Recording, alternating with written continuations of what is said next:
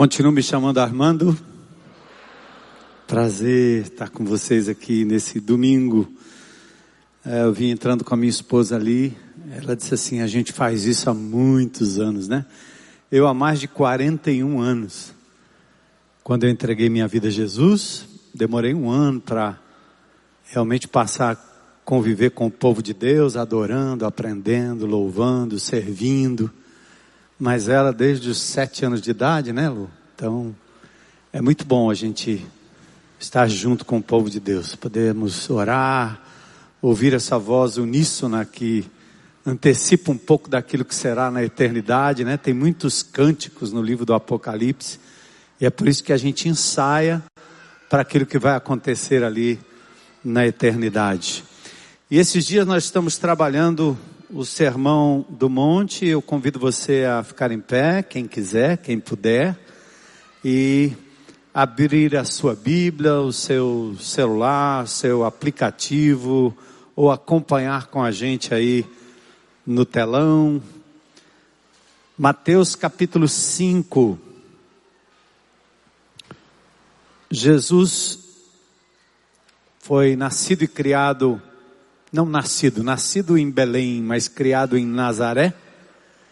E quando ele, lá na parte norte, espécie de nordeste da Palestina, já vizinho à Síria, quando ele começa o seu ministério público, ele opera o primeiro milagre em Caná da Galileia, e em seguida ele vai e se aloja em Cafarnaum, ele já inicia o seu ministério, já não tem mais como voltar para casa, sua vida é uma vida de um peregrino, a Bíblia diz que ele não tinha onde reclinar a cabeça, e ele então se aloja ali em Cafarnaum, um centro muito importante, e gravita ao redor do chamado Mar da Galileia, o Mar de Tiberíades.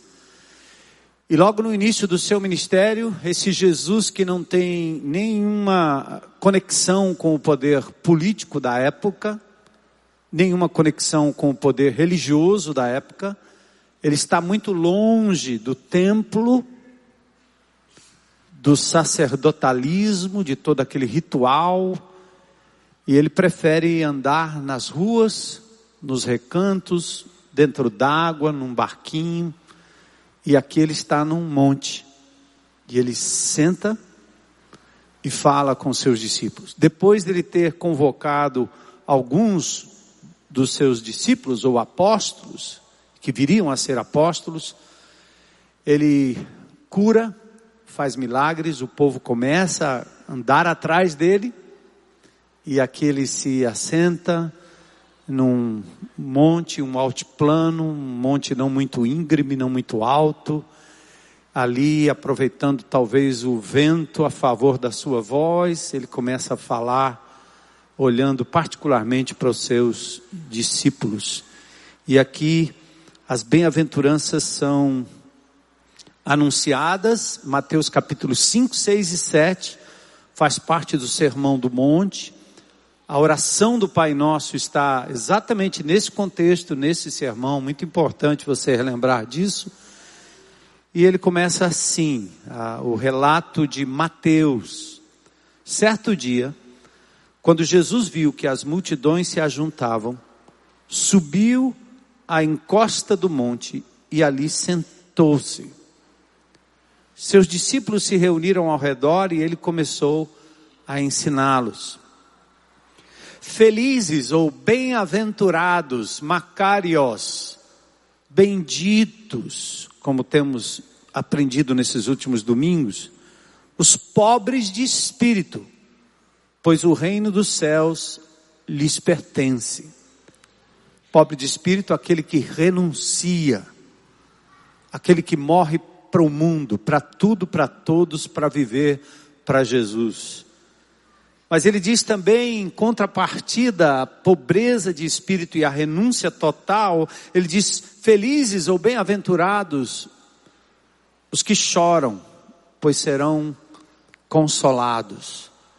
Indicando que a renúncia não é reclusão absoluta e total num mosteiro, numa montanha, mas é andar pelas ruas, ver a desgraça, a luta do outro, dos outros, da cidade, e chorar sobre ela. E Deus, além de chamar de bendito, promete consolo. Felizes os humildes, pois herdarão a terra. É a síntese da renúncia, da empatia, é essa maravilha de herdar a terra. Felizes os humildes, ou em outras versões, felizes os mansos, os que entregam seus direitos a Deus. Verso 4: Feliz ou felizes ou bem-aventurados os que têm fome e sede de justiça. E aí nós começamos a nova tríade aqui. Fome e sede de justiça, pois serão saciados, serão fartos. Segunda bem-aventurança, a segunda perna da tríade de hoje, é bem-aventurados os misericordiosos, pois serão tratados com misericórdia ou alcançarão misericórdia. E por fim, a síntese. Felizes os que têm coração puro, não de ânimo dobre, dupla personalidade, pessoas íntegras, elas verão a Deus. Senhor, temos cantado louvores ao teu nome. Nesses louvores a gente expressa o que a gente crê acerca do Senhor.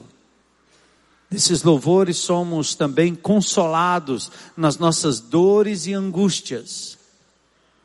Ah, que bom, Senhor, se as vítimas daquele desabamento que assolou a nossa cidade, pudessem conhecer a viva esperança que há em Cristo Jesus. Que o consolo do Espírito os alcance, alcance as famílias, pessoas queridas do Senhor. Pai, que a tua graça e misericórdia esteja sobre cada um aqui hoje à noite. O Senhor sabe exatamente como cada um chegou aqui. Cada pessoa que nos vê pela internet, essa maravilha da comunicação, que reúne pessoas no Canadá, na Europa, em São Paulo, no interior, bem pertinho de nós e aqui na cidade também. Que cada pessoa, Senhor, possa ser atingida pelo poder da tua palavra. Em mim, nas minhas palavras, não existe poder. Poder só a tua palavra, só o teu espírito. Então faz aquilo que eu não posso fazer. Eu me submeto ao Senhor para que os comentários e os exemplos, Senhor, de uma forma ou de outra, possam contribuir para que o teu povo seja colocado frente a frente com o teu Espírito Santo.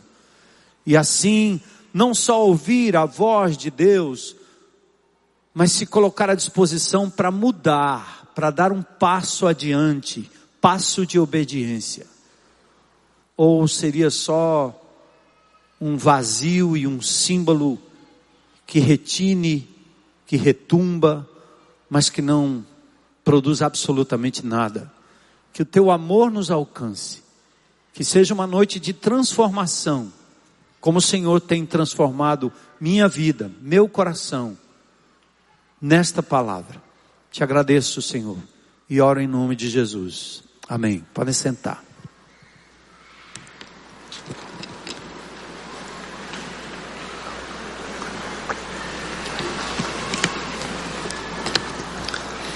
Abençoados são os que têm fome e sede de justiça, abençoados misericordiosos e abençoados os limpos de coração. A semana passada nós tratamos da primeira tríade, né?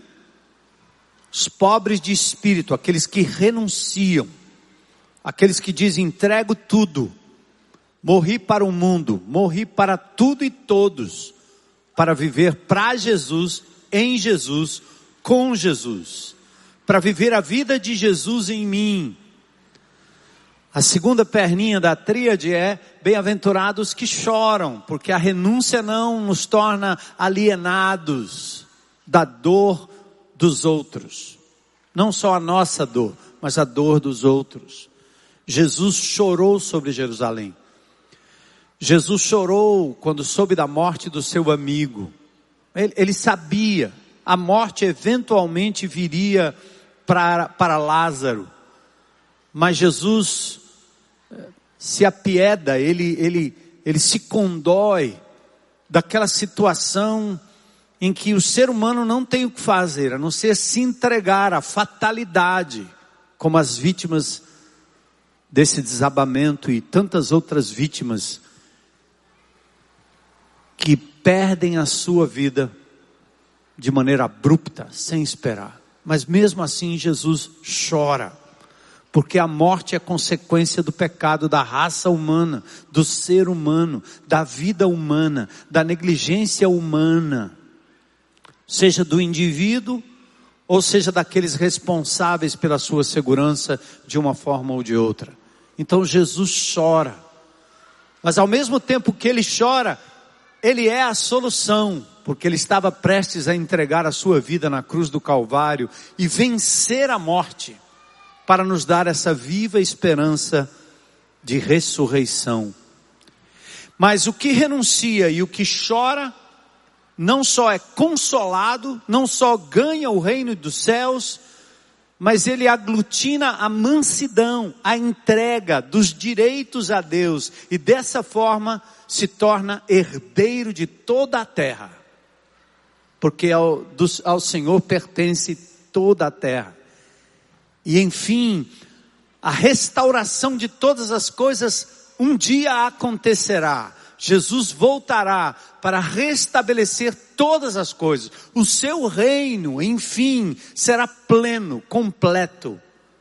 Paulo diz que a própria natureza geme eu não canso de olhar os esgotos de Fortaleza e perceber a tristeza de quantos seres vivos morrem por conta do descaso que existe em relação ao saneamento na nossa cidade, no nosso estado, no nosso país. E a Bíblia diz, segundo Paulo, que a natureza geme.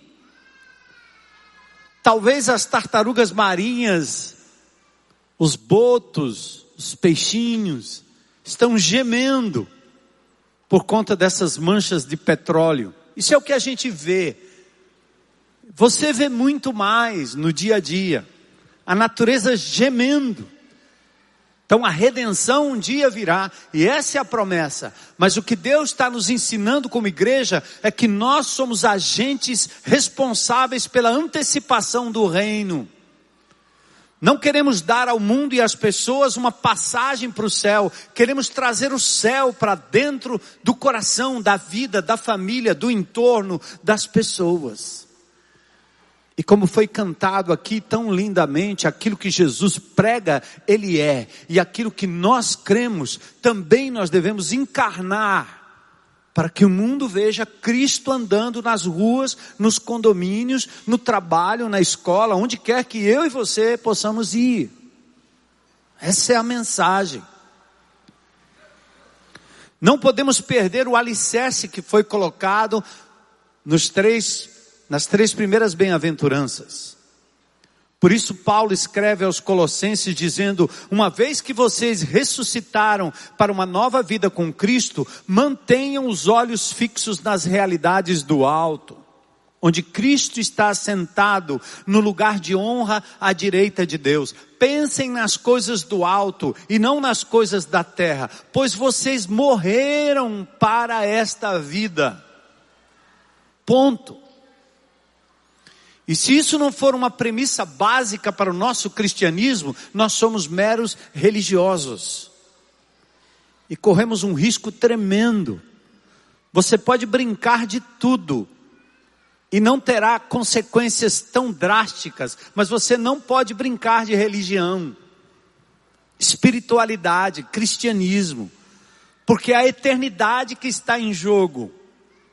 Na verdade, é o céu ou o inferno, não tem alternativa outra. Não tem meio termo. Por isso é sério. Cristianismo é coisa séria. Tanto que custou a vida do Senhor. Vamos lembrar e recapitular de novo. No verso 48 do capítulo 5, Jesus diz exatamente o que ele quer de cada um de nós. O padrão é alto, é a perfeição Sede perfeitos, como vosso Pai é perfeito. Sede santos, como eu sou santo. Aquele que diz que está nele fica obrigado, à medida que anda com ele, a andar como ele. É uma tradução livre que eu faço de 1 João 2,6. Aquele que diz que está em Cristo fica obrigado, ofeilo é o verbo grego, à medida que anda com Cristo, a andar como Cristo, ou é melhor voltar para trás e viver no mundão. Lá fora não tem essa, essa coisa da restrição, do constrangimento. Às vezes eu cruzo com pessoas que estão tão ávidas para experimentar o mundo, eu digo, vá. Vá logo. Experimente logo, teste logo o sabor da morte, o sabor do vazio, da incoerência, porque só assim você vai compreender o que lhe espera, a vida em Cristo Jesus. Ah, eu nasci no Evangelho, ah, eu vivi no Evangelho, ah, meus pais eram evangélicos e eu nunca experimentei nada. Meu amigo, se o que te segura é a fé dos seus pais, dos seus avós, é a tradição. Você está mal. Não passa no céu com esse tipo de base. Você precisa um engajamento com a pessoa de Jesus. Se não é Ele que te segura, nada mais lhe segurará. Eu me lembro quando essa igreja parou de fazer eventos, porque nós promovemos aqui encontros com Jesus, não eventos para Jesus. Muitas pessoas diziam, ah, mas se não tiver um evento na igreja, segunda, terça, quarta, quinta, eu vou fazer o quê? Meus filhos vão se perder, minha mulher vai se perder, meu marido não vai ter nenhuma atração. A atração não é o evento, é a pessoa de Jesus. Se você anda pelos becos de Fortaleza, se você anda nos presídios de Fortaleza, lá você não leva evento, você leva palavra. E quando as pessoas conhecem Jesus,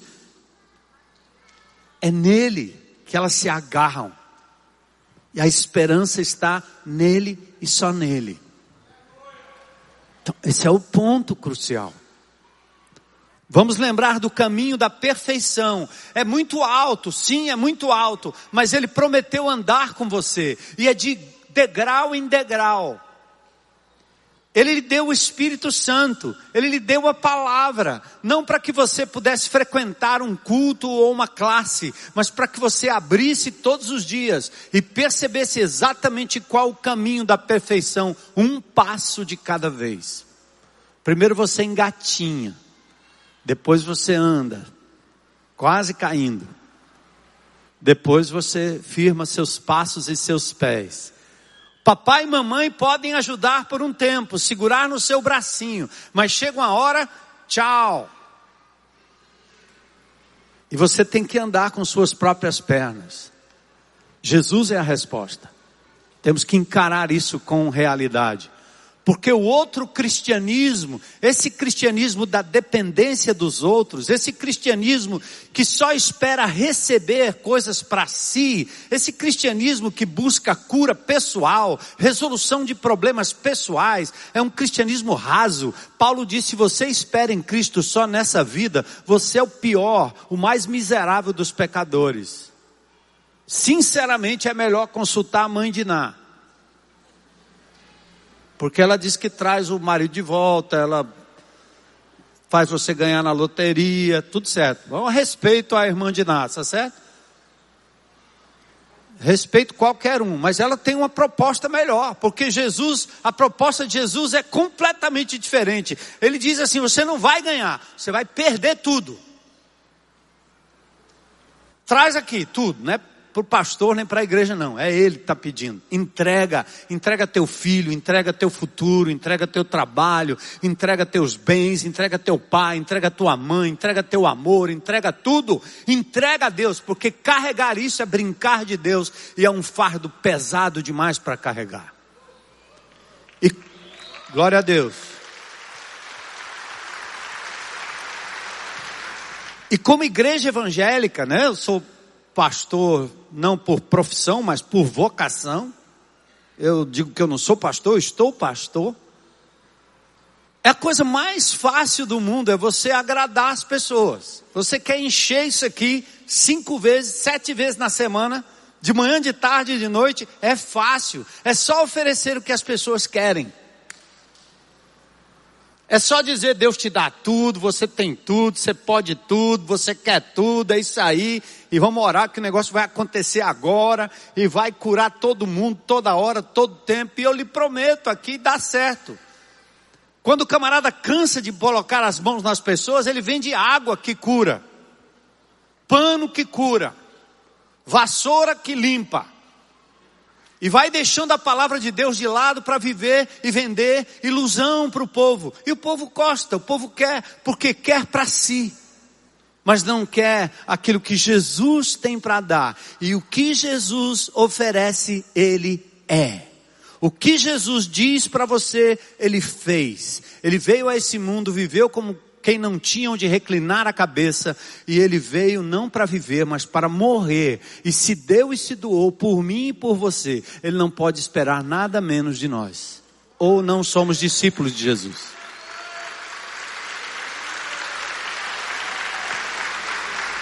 Ora, mas você está aí, né? calça bonita, sapato, ganhei uma blusa da minha amada hoje.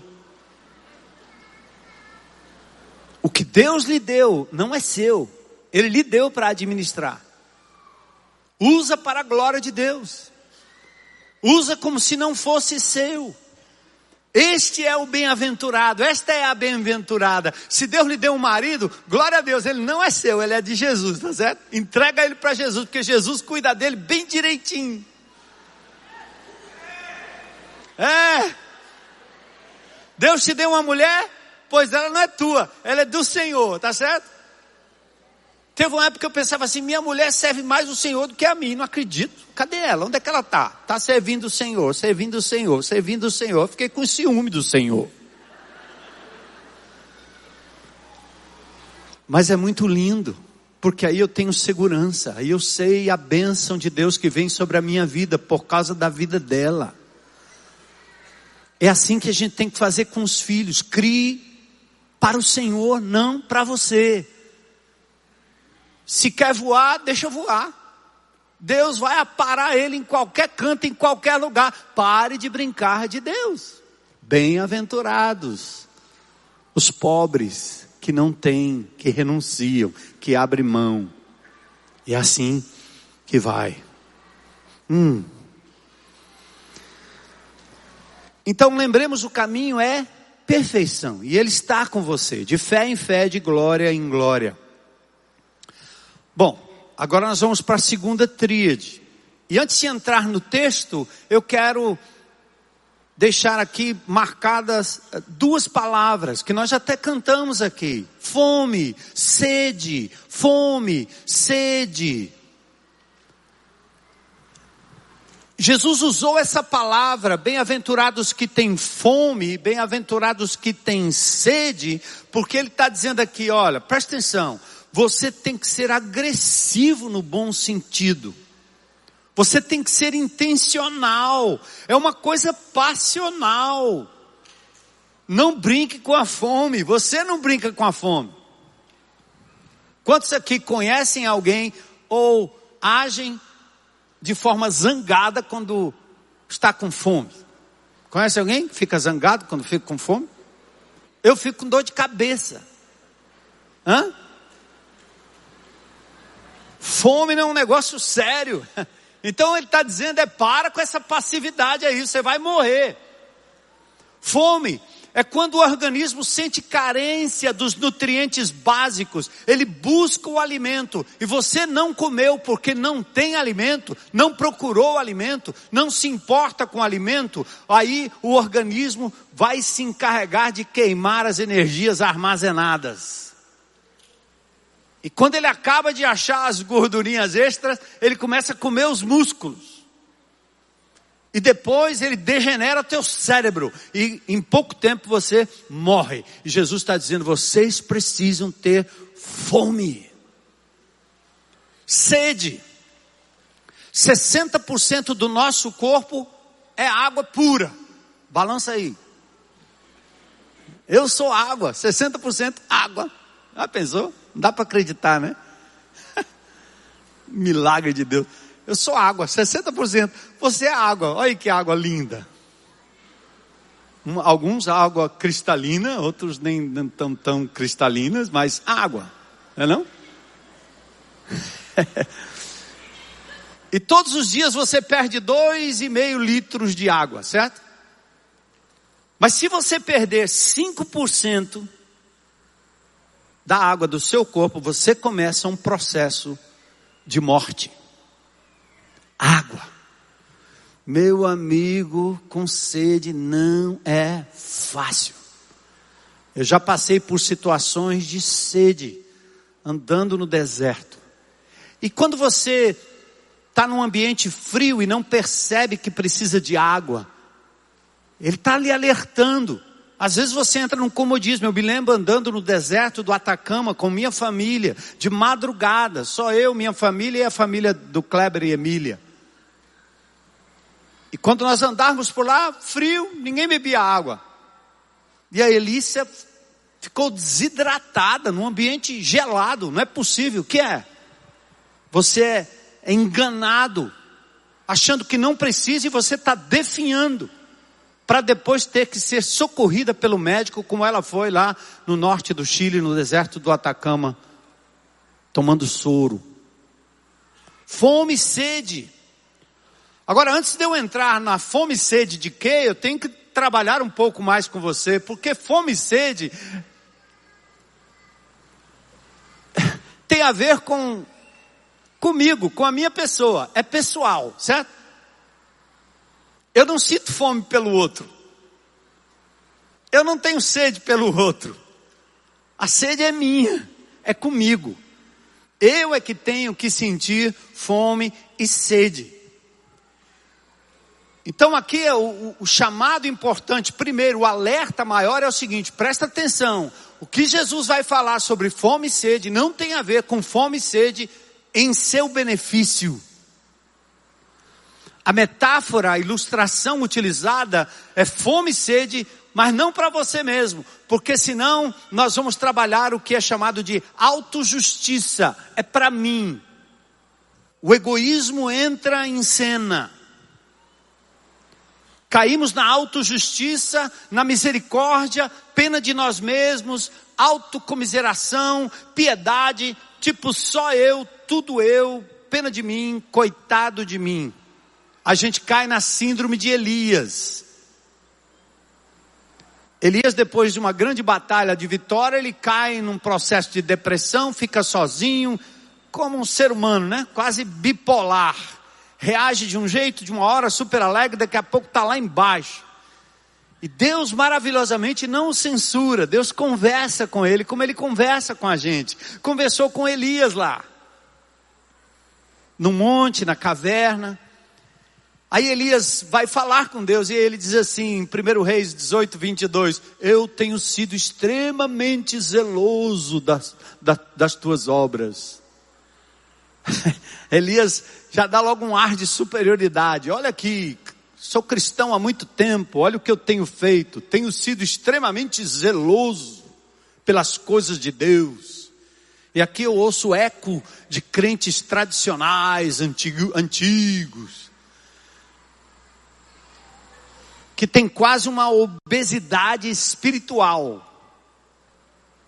porque é só para si, come demais, passa dos 200 quilos, 300 quilos, com aquela obesidade mórbida, espiritual, come demais, estuda demais, lê demais, ouve demais, assiste demais, engole demais, tanta coisa, mas não se mexe mais, não tem mais como se mexer. Tem uma, um seriado na televisão que eu gosto de assistir, agora não, que eu acabei com o negócio do, dos canais lá da, da net, ou seja lá do que for. Mas eu gostava de assistir, de ver aquelas pessoas saindo daquela obesidade mórbida e voltando a caminhar, voltando a andar, voltando a ter atividade física. Então ele diz: tenho sido zeloso, ar de superioridade. Depois ele começa a criticar as pessoas ao redor, deixar o teu conserto, derribar os teus altares. Ele começa a culpar o planeta. E aí ele tem um senso crítico. O crente com obesidade mórbida espiritual, ele passa a ser um crítico. Ele critica igrejas, ele critica pastores, ele critica todo mundo, critica o grupo, critica os irmãos. Isso aí é que é um negócio. Olha o que eles fizeram. E aí vem a, a, síndrome da exclusividade, né? Só eu fiquei, pronto. Tem mais ninguém no planeta fazendo a tua obra. Então, vamos cuidar. Fome e sede não é para si próprio. O caminho da perfeição nos leva à renúncia e ao choro, que abre mão de tudo e de todos para herdar o reino de Deus e servir o outro, não a você mesmo. Esse é o chamado de Jesus. Abre mão, João. Abre mão, Pedro. Abre mão, Tiago. Larga tudo, Mateus. Larga teu conforto. Larga tua casa. Larga teus bens. Larga tua família. Venham, porque foi assim que eu fiz. E assim eu irei à cruz do Calvário. É o mesmo chamado para cada um de nós hoje. Estamos prontos? Se não, temos que voltar de novo. Eu vou ali para trás, para um canto, debaixo da mangueira, e chamo só quem entendeu a primeira parte. Você não assistiu a primeira? Dá para assistir, está lá na internet. Começa de novo. Mas aí Jesus diz no verso 6: Abençoados são os que têm fome e sede de justiça, porque serão fartos. Bem-aventurados, abençoados são os que têm fome e sede de justiça. Como quem precisa do alimento, como quem precisa da água, a justiça tem que ser algo pela qual eu luto, eu vou atrás, eu preciso, eu quero, eu necessito. Mas quando a gente fala de justiça, de novo a gente tem que entender o que é justiça. Eu estou acostumado com aquele desenho dos super-heróis de Hanna-Barbera. Desenho chamado A Liga da Justiça, lembra? Então a gente pensa que justiça é esse negócio do super-herói. Justiça é para o Moro, deixa que ele resolve. Chama o secretário, ele vai fazer. Justiça é para o STF. Ai meu Deus. Então você pensa que justiça é para o outro. Chama o advogado, chama o juiz, chama o desembargador. É justiça. Chama o Ministério Público. Justiça é para os super-heróis. E o desenho da Liga da Justiça de Hanna-Barbera tinha Batman, Superman. Tem as super-heroínas também, né? As mulheres. E, e tinha um termo que dizia assim: enquanto isso, tem mais dinossauro aí. Os meninos mais jovens nem sabem mais. Você sabe o que é esse desenho aí? Conhece? Você? É? Conhece? A Liga da Justiça? Já, já assistiu? É, cara. Os caras vão lá na sala. Enquanto isso, na sala de justiça, massa. Agora, Justiça não é uma coisa para o super-herói, para o pastor, para o missionário. Chama ele, traz aqui. E a igreja? Não. E talvez desse desenho simples, tem uma coisa importante que nós podemos entender e aprender: que neste desenho da Liga da Justiça, quando eles se reuniam, tinha uma coisa muito linda que nos serve de aprendizado é que o Batman não estava interessado nem nele, nem na cidade, nem em Gotham City. Ele estava ali para salvar o mundo. O Superman ou o Super-Homem não estava interessado na sua cidade, Krypton. Ele estava interessado em salvar o mundo. E Jesus olhou nos seus olhos, olhou nos meus olhos, pegou na sua mão e disse: Abra mão dos seus interesses, eu vou lhe entregar a incumbência de salvar o mundo. Ele diz em Lucas 19:10: Eu vim buscar e salvar o que se havia perdido. Agora vá. Leve essa mensagem de salvação do mundo. E quando você diz, mas o mundo é quem? É todo mundo? Eles não, pelo menos uma pessoa, uma de cada vez, porque a Bíblia também diz que uma alma vale mais do que o mundo inteiro. Um córrego, uma praça, um prédio. Imagine um crente em Jesus Cristo entrando naquele edifício e olhando para aquelas colunas sendo descascadas de uma forma irresponsável. Aquele crente em Cristo, talvez se ele tivesse no poder do Espírito Santo, o Senhor revelaria a ele: vai cair.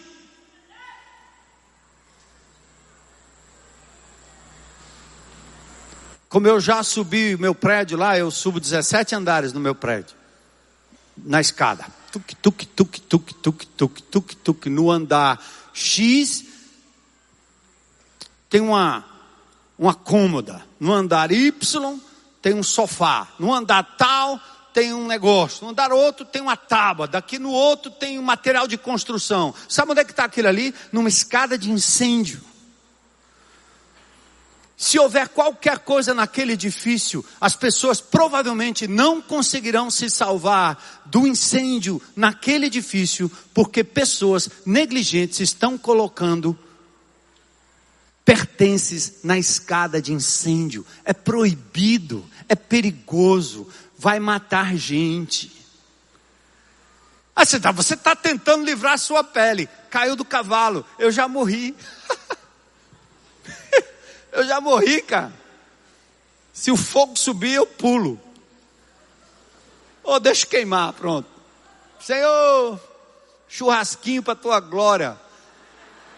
Mas eu estou preocupada com o prédio todo. E se for no primeiro andar, e se for no segundo andar, e se não atingir o sétimo, nós temos que pensar no bem da coletividade. E depois desse desastre, eu voltei lá na síndica e disse: Agora eu vou lhe dizer, a próxima vez que eu subir, eu vou ter que denunciar. Porque isso não é certo, isso não é justo. Não é por mim, é por todos ali.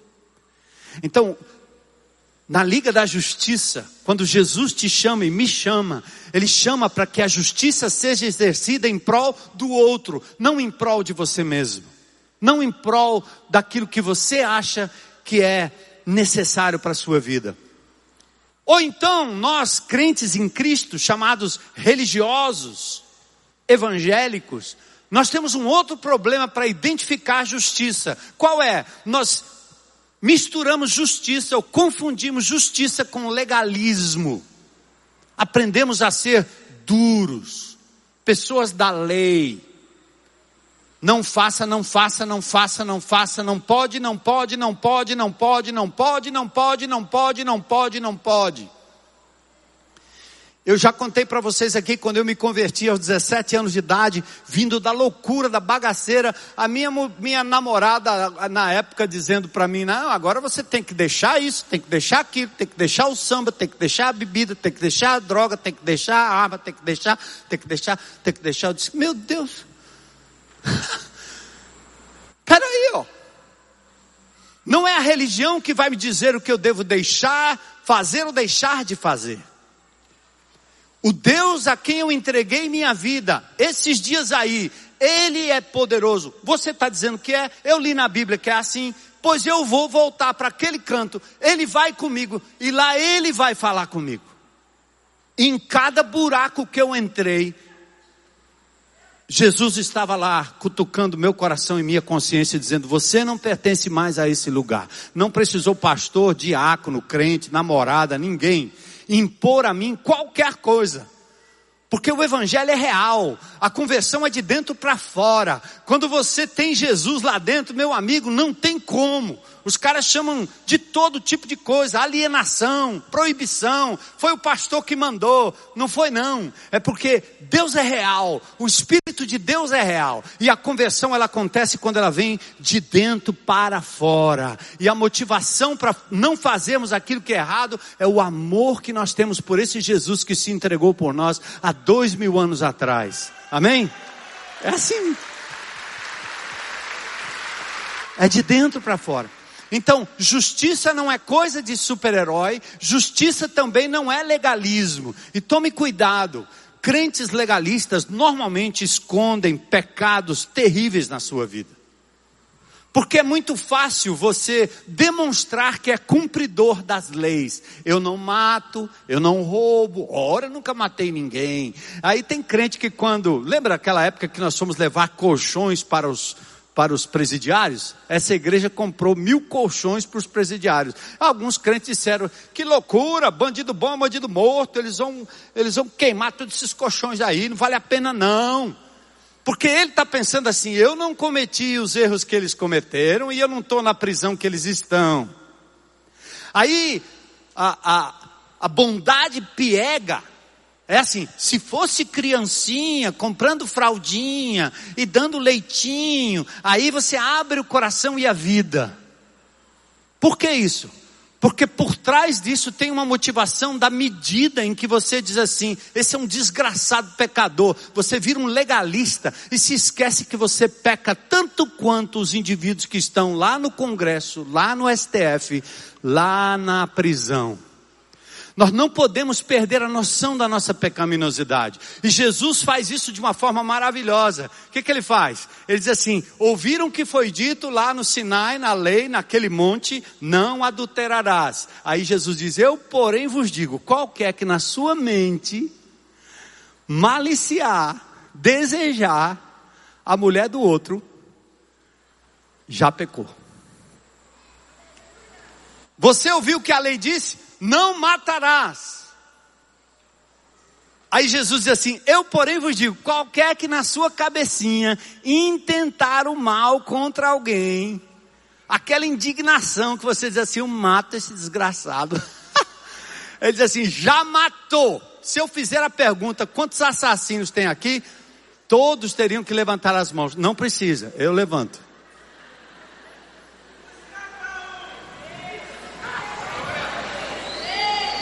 Percebe? Então o legalismo, ele simplesmente esconde nossos pecados. Nós perdemos a, a, a, graça, perdemos a misericórdia, perdemos a paciência com aquele que é limitado, com aquele que erra, com aquele que peca. E vamos falando essas frases do tipo bandido bom é bandido morto, não importa se é a direita, se é a, a ultradireita, não importa. Isso não vem de Deus. Bandido bom é bandido convertido, é bandido restaurado para a honra e glória de Jesus. Esse é que é o bandido bom. E nós temos vários aqui, amém? Os bandidos dizem, opa.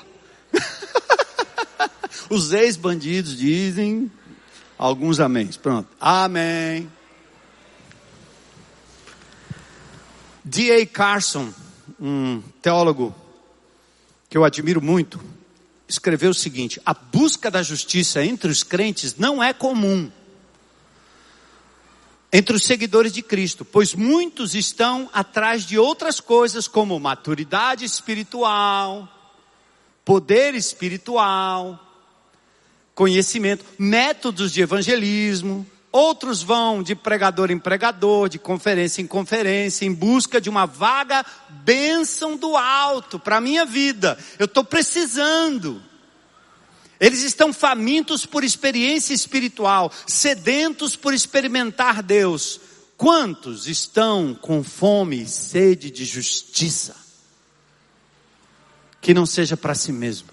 Entendeu o que ele quis dizer aqui? Nós queremos um elevo espiritual, queremos sentir, eu estou precisando, eu quero um up na minha vida, eu quero pensar positivo. E ele não olha para o outro e não entende que Jesus nos chama a amar o próximo. Stanley Jones afirma: nada é mais precioso do que a justiça, mas nada é mais hediondo do que a autojustiça. O abençoado em busca da perfeição deseja a justiça como alimento e água e a tem como essencial para a vida.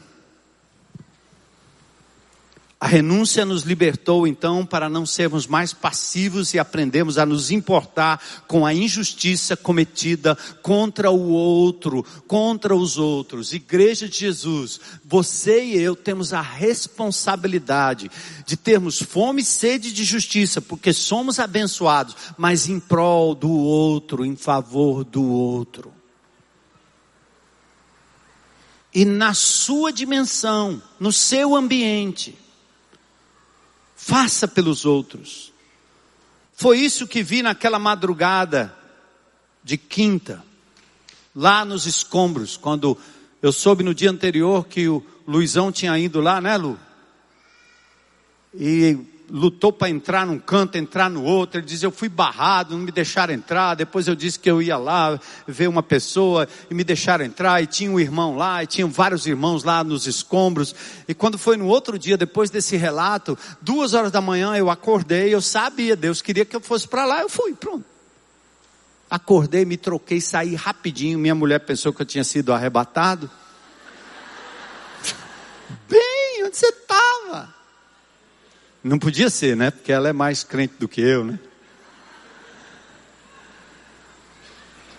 E eu fui para lá. Aí eu botei uma, um, é, uma calça jeans, esse sapato marromeno e uma, uma, camisa, uma camisa daquelas social, assim. Aí eu disse, cara, eu vou ficar com muita raiva se esses caras me barrarem lá. Porque eu quero conversar com as pessoas. Aí fui. Gente, eu parecia um holograma. Sabe o que é um holograma? Aquele negócio que não pega? Parecia um fantasma. Eu entrei em todos os lugares que você imaginar. Só não entrei no buraco do prédio. Mas eu entrei em todos os lugares. Ninguém me barrou. Aí eu fiquei pensando comigo mesmo: ou Jesus está me levando, que é uma forma de espiritualizar, ou todo mundo está achando que eu sou alguém da prefeitura, algum barão aí. E a turma só me chamando de doutor. Entra, pois não, doutor, pois não, doutor, pois não. O guarda abria, o guarda municipal abria, o bombeiro abria. E eu fui entrando.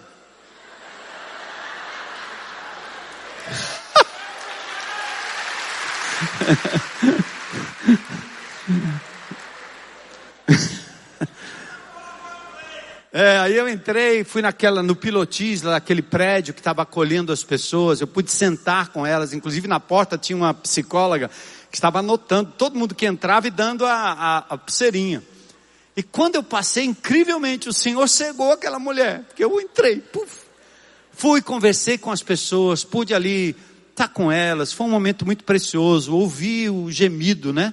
A dor, pessoas com olhar fixo assim no horizonte, outros dormindo, vi muita gente servindo, a igreja de Jesus participando.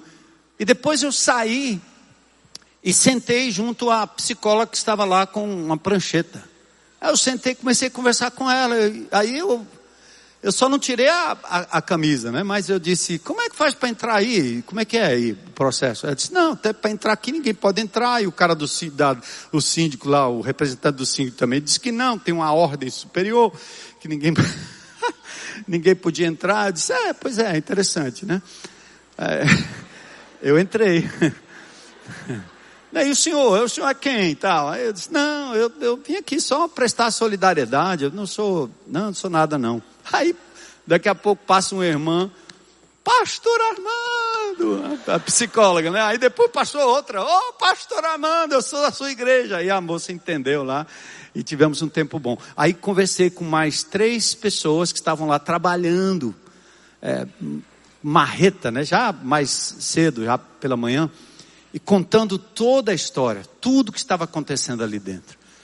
Depois eu vi de perto os bombeiros, os bombeiros civis, os voluntários, pessoal da Igreja Universal com a tendinha lá servindo, meninos, meninas, pessoas, né, com alimentação e etc. Coisa muito linda. Mas ali me veio o senso, e eu não vou abrir para vocês aqui tudo que eu senti ali, mas um senso muito forte, muito forte, de injustiça de ver um prédio como aquele há anos, naquela situação, matar pessoas daquele jeito. E não só isso, mas e o depois? Eu soube de histórias de pessoas nos hospitais aguardando atendimento. E aí vem aquele senso de não tinha nada a ver comigo. Minha filha tinha passado lá segundos antes de desabar o prédio, mas não tinha nenhum parente meu ali. Mas era um sentimento de, de injustiça cometida contra pessoas simples. E aí eu fiquei pensando no que é feito na nossa cidade, nos milhões gastos em outras áreas. E aí vem a fotografia do Ancuri, do Dendê, vem a, a, a fotografia do, do Curió, do Bom Jardim, de lugares onde você entra e vê a miséria, e vê casas a ponto de desabarem. E você vê o gasto sendo feito de outra forma, como ontem à noite, num grande hotel aqui em Fortaleza, uma mesa farta para um partido político divulgar aquilo que será feito nas próximas eleições. Nojeira, dá nojo. O povo de Deus precisa se indignar com isso e não relegar isso a partidos políticos. Você tem que fazer parte. Ter fome e sede de justiça para fazer com que as pessoas sejam cuidadas e atendidas. Glória a Deus pelos psicólogos. Glória a Deus pelos bombeiros civis, pela defesa civil, pelos bombeiros militares, profissionais, enfermeiras, médicos que lá estavam. Mas, meu Deus, temos que esperar um desastre para cuidar das pessoas. Temos que esperar alguém morrer na comunidade, porque vive em esgoto a céu aberto. Temos que esperar temos que esperar ver aí na nossa própria rua o esgoto descendo dessa comunidade, entrando ali naquele riacho e matando peixes, seres vivos, seres humanos. Deus está nos chamando para termos um senso de justiça. Lembra de Sodoma e Gomorra? E para com esse discurso de dizer assim: não tem mais jeito, isso aqui vai uma desgraça mesmo. E aí você começa a chutar todo mundo, dizer que ninguém presta, nada presta, nada presta. Não, não. Lembra de Sodoma e Gomorra? Local de promiscuidade, está na Bíblia. Deus disse: Eu vou destruir essa cidade, por conta da promiscuidade que subiu até mim. Justiça clara de Deus. E Abraão diz assim: Senhor, se tiverem 50 homens, 50 pessoas naquela cidade, o Senhor ainda vai destruir? Deus disse: não. Depois ele diz: e se nós tivermos lá ao invés de 50, se tivermos 40, ainda vai destruir? Deus disse: não.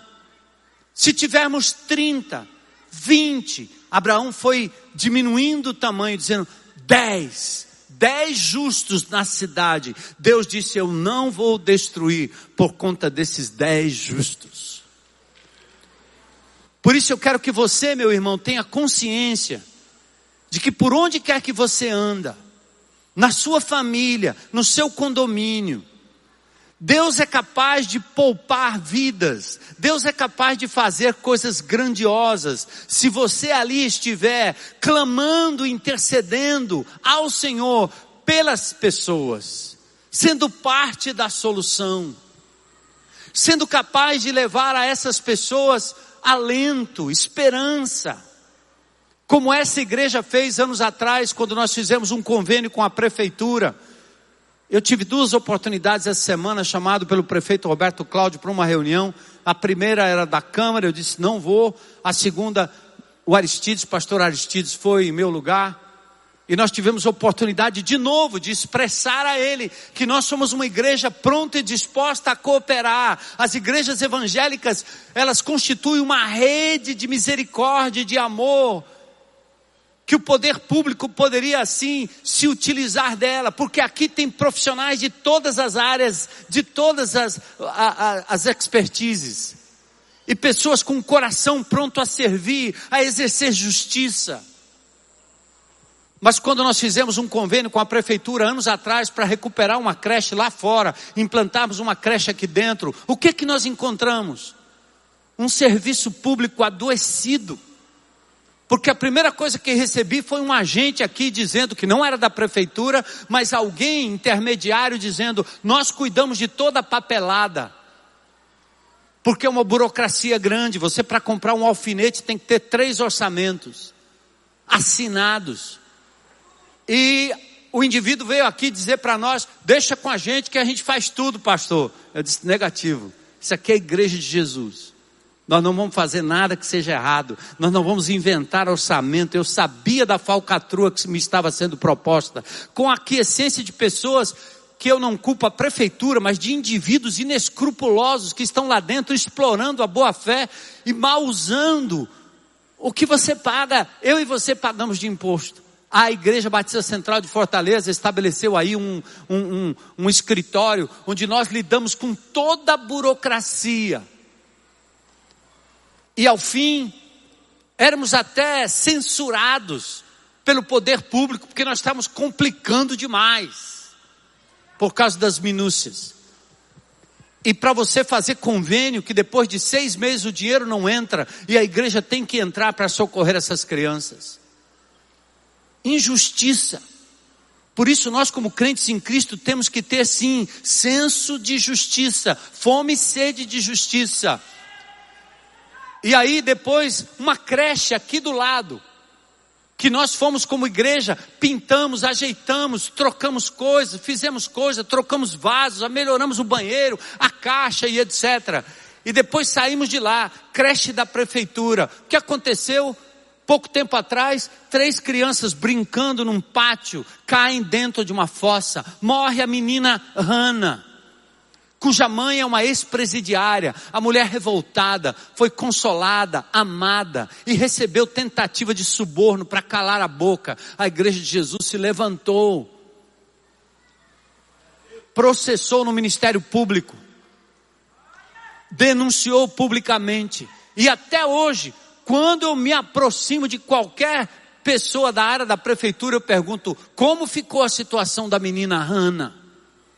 E a gente recebe recado do tipo assim: faça isso não, isso vai dar errado, isso vai ser muito ruim para você, eles vão vir para cima de você. E aí eu digo aquilo que nós dissemos a semana passada: eu já morri com Jesus, você não tem como me apegar, não tem como me matar, não tem como me afetar. Irmãos, embora eu esteja usando exemplos pessoais, eu orei aqui, isso é a igreja de Jesus. Isso é o Senhor fazendo a obra aqui, através de você. É um estímulo para que você continue. E aí nós temos para a gente não ficar no equilíbrio da justiça, da justiça, da justiça, da justiça, ou no desequilíbrio de apenas um lado do pêndulo. A Bíblia fala em bem-aventurados os misericordiosos, porque alcançarão misericórdia. A justiça, ainda que brote de um coração altruísta e cheio de renúncia pessoal, ela carece de correção, senão nós vamos querer justiça a todo preço e a todo custo. Vamos nos tornar legalistas, duros, implacáveis. Por isso o Senhor agora está dizendo: equilibre justiça com misericórdia. O que é misericórdia? Nós conhecemos os termos bíblicos graça e misericórdia. É termo bíblico, é uma linguagem bíblica. Se você não está familiarizado com a Bíblia, você não vai entender, talvez, eu vou tentar explicar a palavra graça e a palavra misericórdia. E pode ser explicado de uma forma bem simples. Graça é favor não merecido. É quando a pessoa não merece e você dá.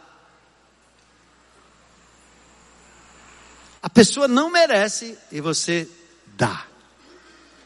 Misericórdia é diferente. A pessoa merece e você não dá. Deus age assim com a gente. Eu não merecia e Ele deu graça sobre graça e foi de graça. E evangelho não custa nada. Dízimos e ofertas não compram salvação e nem levam você para qualquer lugar privilegiado no céu e nem é, é, compra bênção de Deus sobre a sua vida. Não faça por isso, faça por amor, faça por gratidão.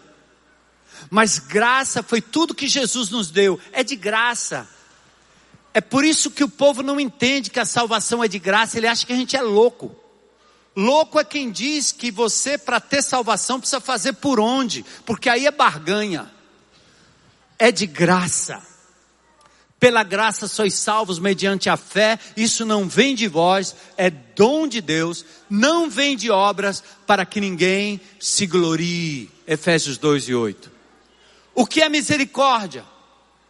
Os meus erros, as minhas infrações, o meu pecado, por menor que seja, por pequeno que seja, por pouco que seja, não merecia outra coisa senão a morte. E o que é que Deus fez? Suspendeu a pena. A pena, a penalidade que viria sobre nós, ele descarregou na pessoa do Senhor Jesus Cristo, o Cordeiro de Deus que tira o pecado do mundo. Por isso Deus foi misericordioso com você, Deus é misericordioso com você, com você, com você, comigo. E Ele está dizendo: abençoados são os misericordiosos. Ou seja, temos fome e sede de justiça, mas equilibramos com a misericórdia.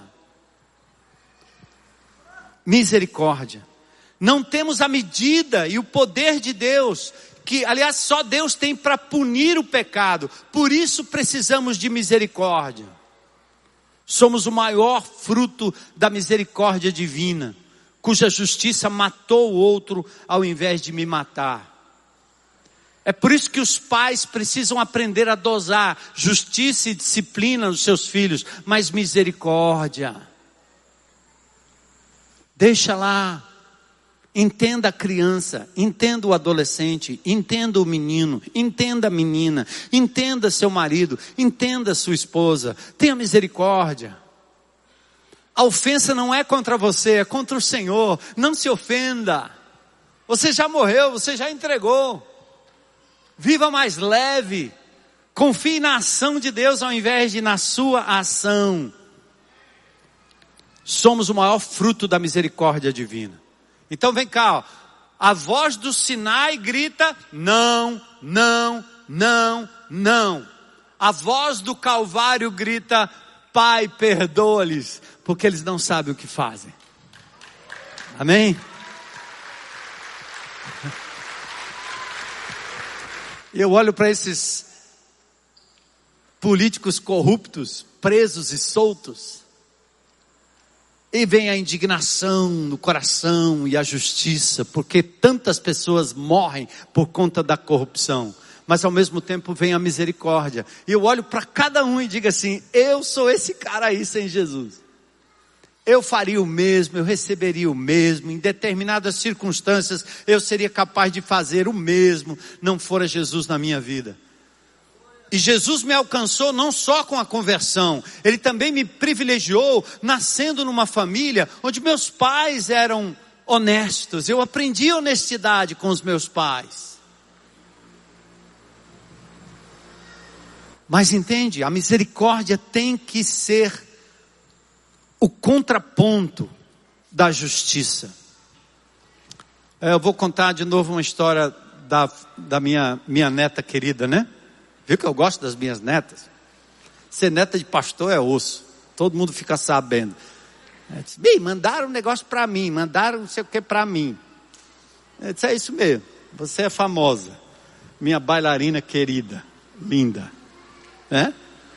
Mas que não gosta muito do, do estudo, certo? Nenhum problema. Justiça e misericórdia. Eu vou contar uma história que aconteceu quando ela esteve lá em casa. Um dia, eu estava lá pedindo para ela fazer a tarefa e tal. E ela disse: Ó, oh, se eu não fizer agora, eu faço de manhã. Beleza, tá bom. Aí acorda mais cedo, faz a tarefa, porque esse é o mínimo, né? O mínimo, tarefa. Tarefa é o mínimo. Se vai passar, vai tirar zero, dois, três, quatro, isso aí é outro problema. Mas a tarefa, combinado? Combinado. E o vovô então deu a ordem do Sinai. Não negligenciarás a tarefa. e olha, o vovô é igual, é, eu acho igual o papai com a sua mãe e a sua tia, certo? Eu não falo duas vezes, só uma vez.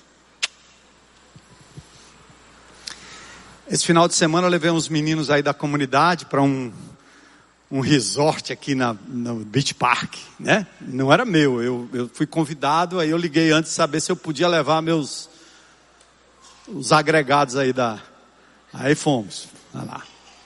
E uma hora eu dei as instruções. A hora que saiu fora do negócio, eu chamei aqui. Vieram, né? Eu só falo uma vez, macho. Se você furou, você vai sentar aqui, não vai se levantar mais. Fica aí. Aí, no outro dia, quando ia saindo para a escola, eu disse, o dever, ah, tá tudo certo. Aí disse, então deixa eu ver. Deixe-me ver. Quando eu falei, ah, Moisés, trovão, relâmpago no Sinai. Você nem para a escola vai. A minha esposa já estava pronta para sair com as meninas, né? Para levar a menina. Eu disse, não vá, mas não vai, mas não vai, não vai, não sai daqui não. O negócio aqui vai queimar feio agora. Eu vou, tinha feito, mas mais ou menos, sabe? Não posso contar tudo, mas mais ou menos. Ah, o vovô foi Moisés, do trovão, da lei. Pá! Disse, não vai para a escola, porque não sei o que tem. Aí virei as costas e disse, não adianta, eu só falo uma vez. Vai resolver isso aqui, depois você entra no, no eixo aí de novo. Tá bom. Aí eu virei, estava no computador estudando. Bem-aventurados os mansos. Daqui a pouco ela desabou no choro. E eu dizendo, por que ela está chorando, né? Porque a criança, quando não vai para a escola, acha um barato, né? Vai fazer outra coisa. Faz o dever que tinha que fazer, mas também não vai para a escola, beleza. Aí ela estava em prantos, em prantos, eu ouvindo aquele chororô atrás de mim. Geralmente eu não ligo com choros. criança pode chorar à vontade, beleza, chora aí. E eu estou aqui, na, na bem-aventurança. Aí eu volto para trás e digo assim: vem cá, Conta pro vô, por que, que você está chorando? Aí ela disse, vô, é porque hoje na hora do recreio eu bolei uma festa para uma menina que estava muito depressiva. E ela vai nessa festa que eu bolei com os amigos e vai ser muito triste para ela e tal eu pulei rápido do Sinai para o Calvário. Eu disse, minha querida, se arrume rápido que o vovô vai te deixar, em nome de Jesus. oh, meu Deus. E isso serviu, né? Eu acho que ela ficou olhando esse vovô não bate bem das bolas. Eu disse que eu não voltava atrás da minha palavra, né? Mas eu pude exercer o que? Além da justiça, misericórdia. Misericórdia. A voz do Sinai. E aqui eu sei que o Calvário suplantou o Sinai. Eu tive que ceder e disse: vai. Perdão e misericórdia venceram e eu fui deixar. O reverso da moeda. Justiça sem misericórdia pode destruir pelo legalismo e pela dureza. Tem muito pai de família, muita mãe de família aqui que é legalista, dura demais e destrói vidas, corações, perdem os seus filhos ao longo da história, perdem a mulher, perdem o marido, perdem o trabalho, perdem os seus funcionários, perdem a lealdade das pessoas. Mas misericórdia sem justiça Ser apenas misericordioso é acalentar o pecado. O erro é deixar o pecador sem qualquer senso de correção, restando-lhe a codependência, a frouxidão, a libertinagem, tudo em nome do amor. Não. Misericórdia sem justiça não vale, não presta, não é bom. Stanley diz que a misericórdia sem justiça e vice-versa cheira mal, mas mescladas exalam um bom perfume celestial. O misericordioso, ele alcança misericórdia, reconhece sua pecaminosidade, o castigo que caiu em outro, Jesus, e por isso ele é capaz de ser misericordioso. Em nome de Jesus, não odeie um corrupto. O ódio não faz parte do nosso vocabulário.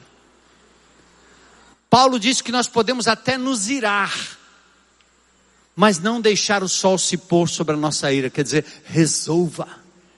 E que Jesus está nos ensinando aqui é justiça mesclada com misericórdia.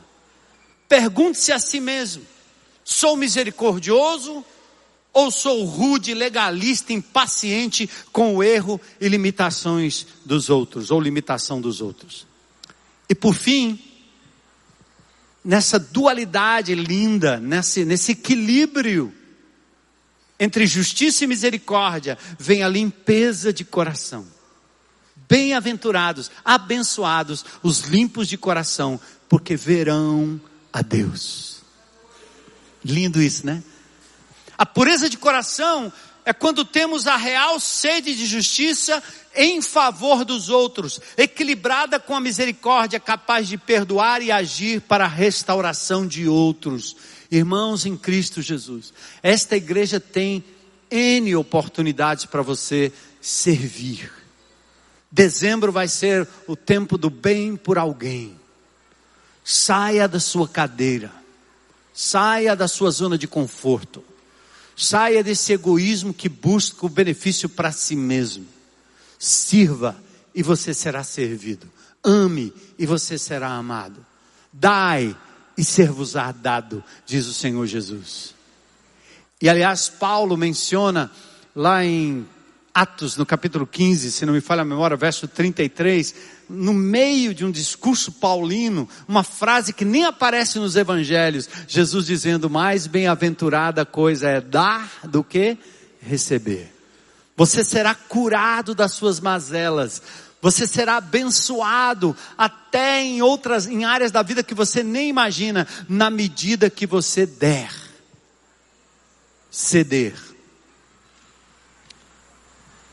eu me esqueci de uma ilustração que eu já contei aqui para vocês, né? Antes da gente se casar, a Heloísa trabalhava numa imobiliária e ela tinha comprado um terreno e nós terminamos de pagar o terreno lá numa lagoa, num lago, aliás, numa represa em São Paulo.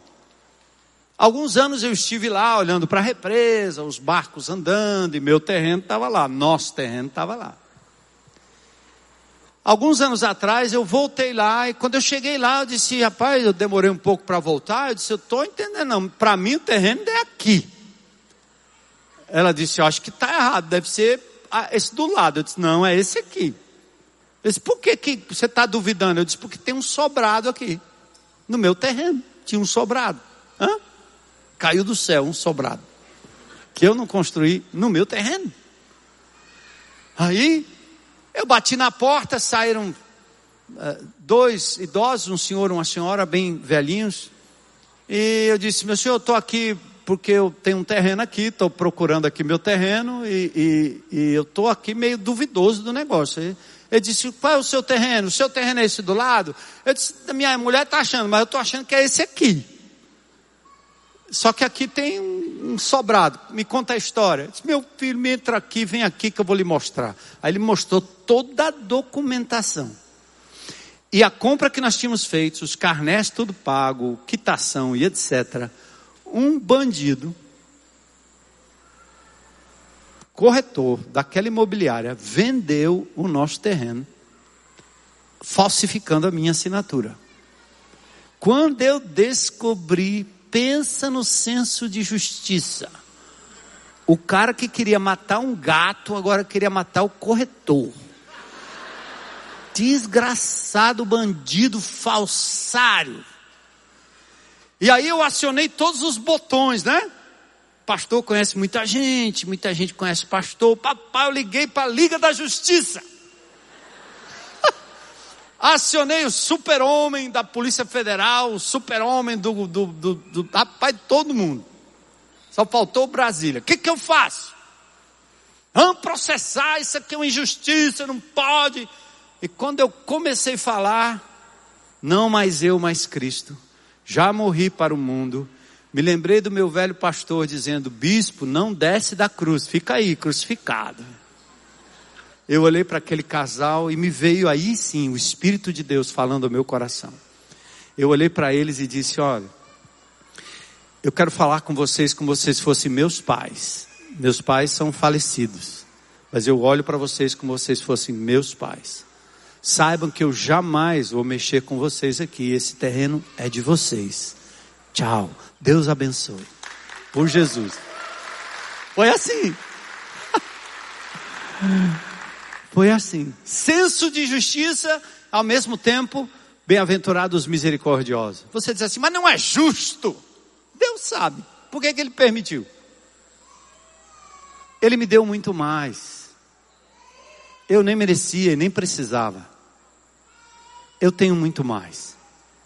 Mas é nessas horas cruciais é que o Evangelho entra e o Espírito de Deus age no nosso coração.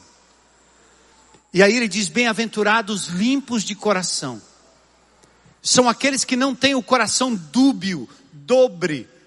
São aqueles que não têm duas atitudes, dois tipos de pensamentos são aqueles que se submetem de verdade, pureza que não esconde sujeira e a contaminação da motivação egoísta e autossuficiente.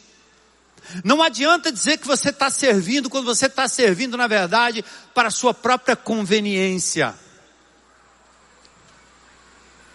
Jesus toca num ponto nevrálgico do ser, o coração. Ele não tem boas coisas para dizer. Ele disse do coração é um, o coração é um esgoto. O coração é um parecido com esgoto. Vem maus pensamentos, homicídio, adultério, imoralidade, roubo, mentira, calúnia. E ele diz mais: pureza de coração é a condição para você estar no monte de Deus, com o homem do monte. Quem pode subir o monte do Senhor? Salmo 24, 3 e 5. Quem pode permanecer em seu santo lugar? Somente os que têm as mãos puras e o coração o quê? Limpo que não se entrega aos ídolos e não juram em falso. Eles receberão a bênção do Senhor e a justiça do Deus de sua salvação. O termo grego aqui significa a ideia de não estar dividido, limpo. Limpo de coração é bendito porque sua motivação não se mistura, não finge querer o bem dos outros quando na verdade está buscando o seu próprio bem. É aquele indivíduo que de vez em quando quer defender o governo porque ele mama do governo. E ele não tem coragem, está vendido, ele tem medo. O emprego está em jogo, o negócio está em jogo. Eu tenho grandes amigos que prestam serviço para o governo. E toda vez que eu posto alguma coisa, eles brincam comigo. Dizem, pastor, pega leve aí, senão eu vou ter prejuízo. Eles estão brincando, porque eles sabem que eu não vou deixar de falar. Tem que falar. Tem que dizer.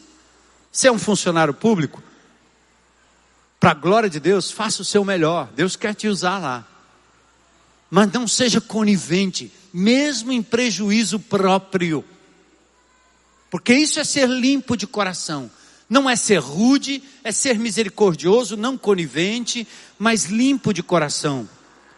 O termo indica exatamente isso. O limpo de coração é bendito porque sua motivação não se mistura.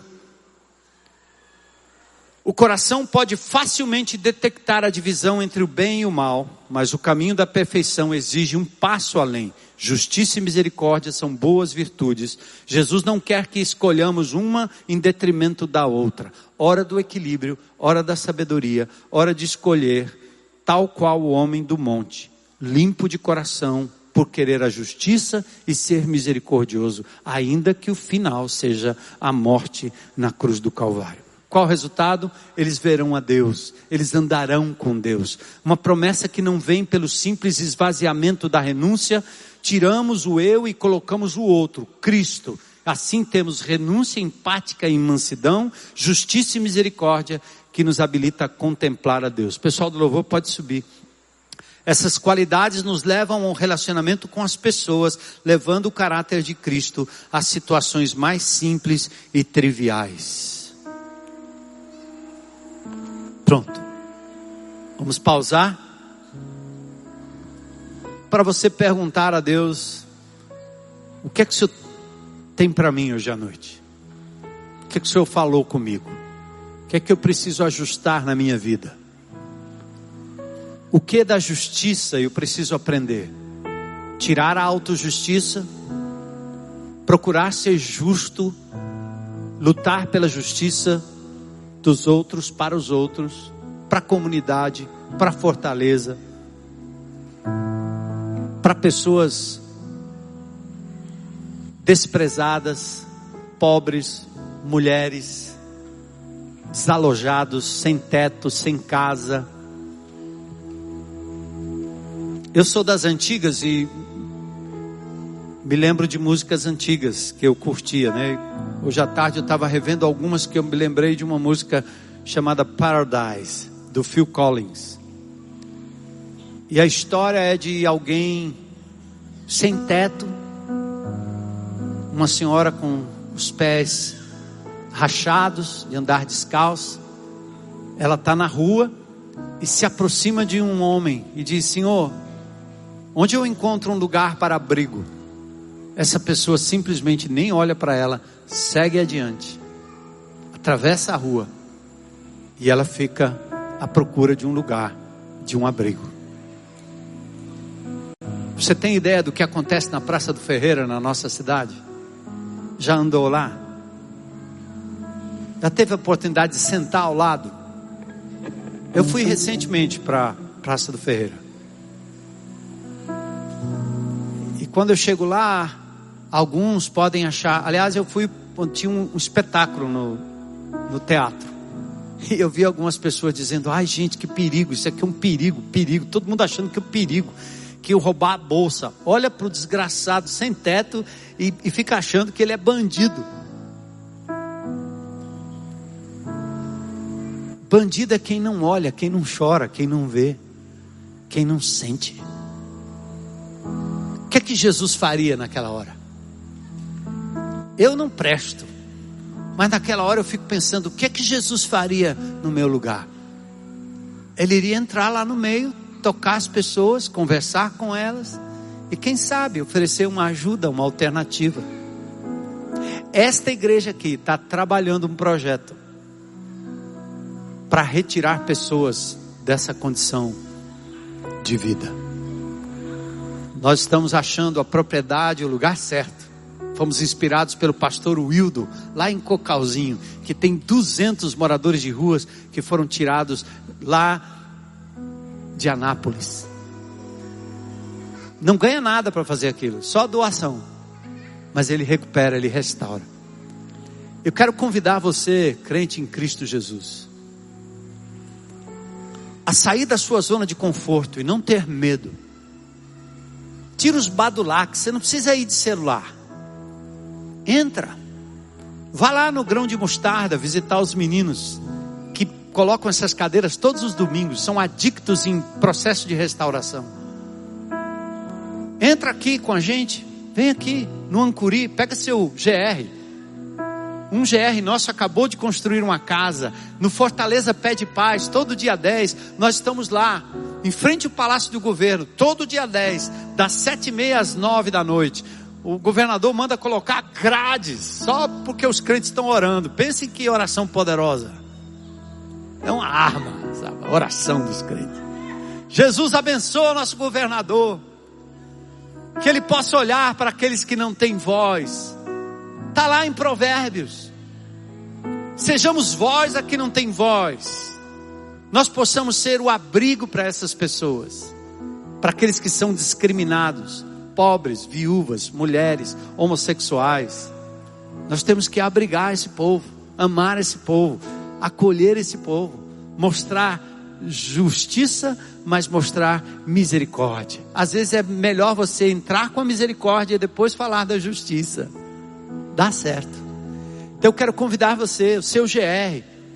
Se você tiver problema, vem aqui. Mulheres, vá um dia no, vá no instituto, no, no presídio feminino. Vá lá. As, tem irmãs aqui que vão toda semana. Experimente um dia. Vá lá ver o que é riqueza. Vá lá ver. O teu abraço leva justiça, leva amor, leva misericórdia. Uma criança, um menino. Aqui a nossa propriedade é cercada por três facções. É, você diz, ah, domingo que vem não venho mais. É o lugar mais seguro de Fortaleza. Hã? Sabe por quê? Porque esse povo é amado. A gente ama a família, ama o bandido, ama todo mundo. Traz para dentro, aqui é o quintal onde eles brincam durante a semana. Onde as mulheres fazem zumba aqui, ó. Cento e poucas mulheres fazendo zumba. Deve ter homem no meio também aproveitando a zumba. Essa propriedade existe para isso, para servir a comunidade. Então venha fazer parte. Bem por alguém, prepare. Não precisa ser coisa grande de super-herói, tá certo? Nem precisa ser coisa de legalista para ficar julgando na internet. Em nome de Jesus, desce desse negócio aí, fecha esse negócio aí. Ao invés de você ficar preocupado com Brasília, ore, interceda, na hora de votar, vote certo. Mas lembre-se, Brasília é aqui, bem pertinho de você. Deus, que é que o Senhor falou comigo hoje à noite? E o que eu posso fazer a respeito? E eu tenho duas perguntas antes da gente encerrar. A primeira é se tem alguém aqui hoje à noite que gostaria de entregar a sua vida a Jesus, aquele homem que há dois mil anos atrás veio a este mundo, convidou os seus discípulos para pregar aquilo que ele é: luz do mundo, sal da terra, e aquilo que ele fez, se doou na cruz do Calvário, venceu a morte e ressuscitou ao terceiro dia e prometeu ressurreição de propósitos de vida e do nosso corpo na eternidade. Não há ninguém como Jesus. Ninguém. Por isso, Martin Luther King, Mahatma Gandhi, colocaram o sermão do monte debaixo do braço e foram promover a libertação dos negros nos Estados Unidos e a libertação dos indianos da opressão inglesa. E você pode fazer isso no seu micromundo Certo? Alguém aqui hoje à noite gostaria de dizer: Eu quero entregar a minha vida a Jesus hoje. Quero viver para Ele, abrir mão de tudo, receber a sua salvação. Tem alguém? Se tiver, levanta sua mão aí bem alto. Tem alguém? Glória a Deus. Deus te abençoe, querida. Deus te abençoe. Coragem, coragem, né? Assim como Jesus publicamente se entregou por nós e não se envergonhou de mim nem de você. É preciso coragem para deixar a religiosidade e viver só para Jesus. Mais alguém hoje à noite? Uma alma vale mais do que o mundo inteiro. Na internet, aqui mesmo, aqui dentro. Glória a Deus, glória a Deus. Vamos ficar em pé? Vamos adorar ao Senhor? Uma semana de sede, de fome não só de comida, mas de justiça. Essa música é uma inspiração, foi nos dada quando nós falamos de justiça e de misericórdia. Vamos cantar, vamos cantar, vamos louvar e adorar em resposta a tudo que ouvimos.